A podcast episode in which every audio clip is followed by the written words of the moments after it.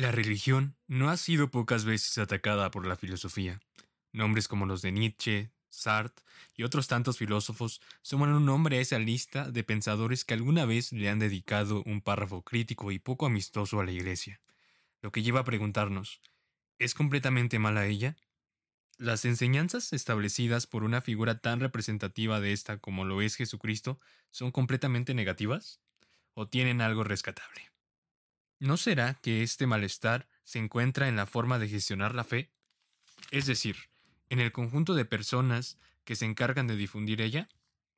¿Ese grupo de párrocos o sacerdotes que alguna vez por sus acciones nos hicieron dudar de ellos? ¿Será que es necesario separar las ideas de Cristo de la religiosidad para dejar de demeritarlas y darle un valor filosófico? Es una buena pregunta. En fin, Pareciera que la duda religiosa fuera obligatoria en alguna etapa de nuestras vidas. El día de hoy escucharemos un fragmento de El Gran Inquisidor cuento del autor ruso Dostoyevsky. Solo eso, pues la siguiente semana contaremos con un análisis completo del texto, el cual puede asimilarse con la siguiente pregunta. ¿Qué pasaría si Cristo volviera a la tierra? Comenzamos.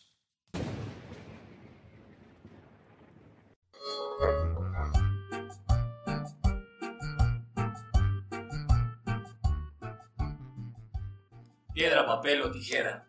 Piedra, papel o tijera. Piedra, papel. Piedra, papel. Papel, piedra. Papel y piedra. Un podcast para todos.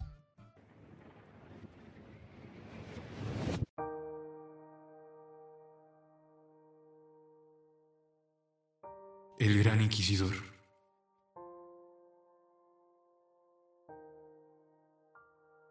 Han pasado ya 15 siglos desde que Cristo dijo, no tardaré en volver. El día y la hora nadie, ni el propio Hijo, la sabe. Tales fueron sus palabras al desaparecer y la humanidad le espera siempre con la misma fe, o acaso con fe más ardiente, aun que hace quince siglos. Pero el diablo no duerme. La duda comienza a corromper a la humanidad, a deslizarse en la tradición de los milagros. En el norte de Germania ha nacido una herejía terrible que precisamente niega los milagros. Los fieles, sin embargo, creen con más fe en ellos. Se espera a Cristo, se quiere sufrir y morir como Él. Y he aquí que la humanidad ha rogado tanto por espacio de tantos siglos, ha gritado tanto, Señor, dígnate y aparece, que Él ha querido, en su misericordia inagotable, bajar a la tierra. Y he aquí que ha querido mostrarse, al menos un instante, a la multitud desgraciada, al pueblo sumido en el pecado, pero que le ama con amor de un niño. El lugar de la acción es Sevilla, la época de la Inquisición, la de los cotidianos. Soberbios, autos de fe, de terribles heresiarcas, para la mejor gloria de Dios.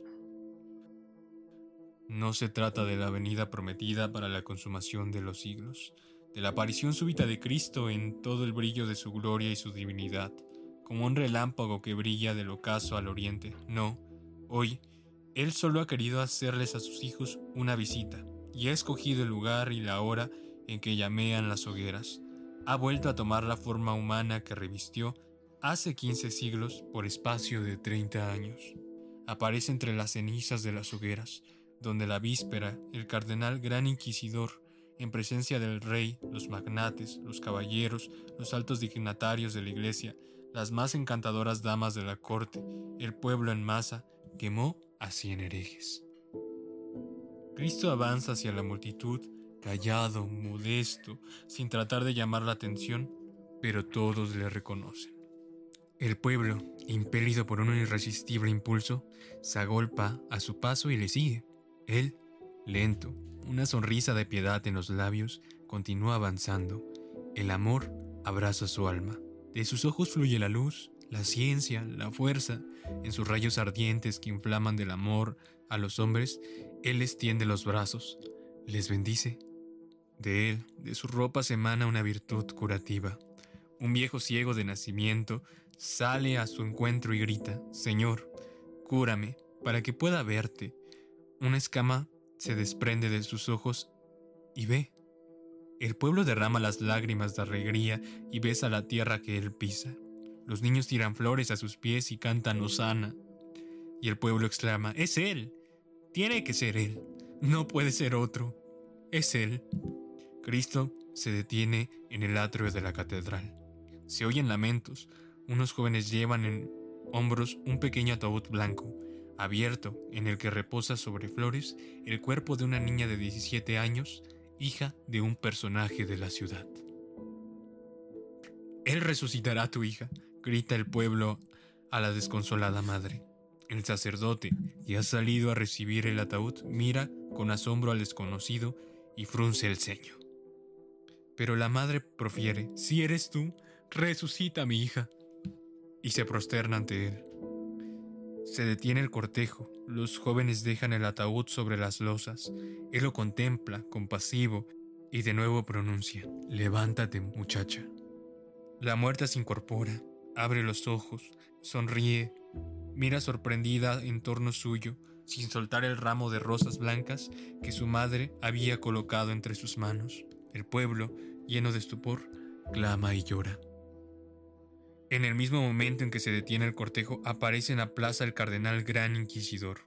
Es un viejo de 90 años, alto, erguido, de una ascética delgadez. En sus ojos hundidos fulgura una llama que los años no han apagado. Ahora no luce los aparatosos ropajes de la víspera, el magnífico traje con que asistió a la cremación de los enemigos de la iglesia. Ha sido reemplazado por un tosco hábito de fraile. Sus siniestros colaboradores y los esbirros del santo oficio le siguen a respetuosa distancia.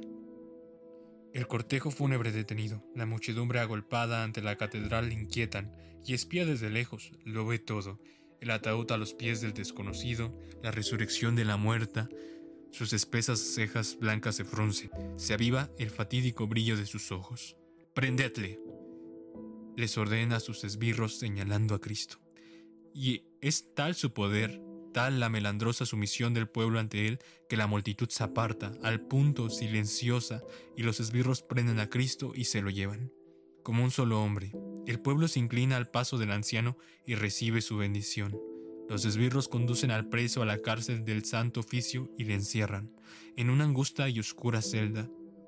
Muere el día y una noche de luna, una noche española, cálida y olorosa, a limosneros y laureles le sucede. De pronto, en las tinieblas, se abre la férrea puerta del calabozo y penetra el gran inquisidor en persona, solo, alumbrándose con una linterna. La puerta se cierra tras él. El anciano se detiene a pocos pasos del umbral y sin hablar palabra contempla durante cerca de dos minutos al preso. Luego avanza lentamente, deja la linterna sobre la mesa y pregunta, ¿Eres tú? Pero sin esperar la respuesta prosigue, no hables, calla. ¿Qué podías decirme? Demasiado lo sé. No tienes derecho a añadir ni una sola palabra a lo que ya dijiste, porque has venido a molestarnos. Bien sabes que tu venida es inoportuna, mas yo te aseguro que mañana mismo no quiero saber si eres él o solo su apariencia. Seas quien seas, mañana te condenaré y perecerás en la hoguera como el peor de los herejes. Verás como ese mismo pueblo que esta tarde te besaba los pies se apresura a una señal mía a echar leña al fuego. Quizá, nada de esto te sorprenda.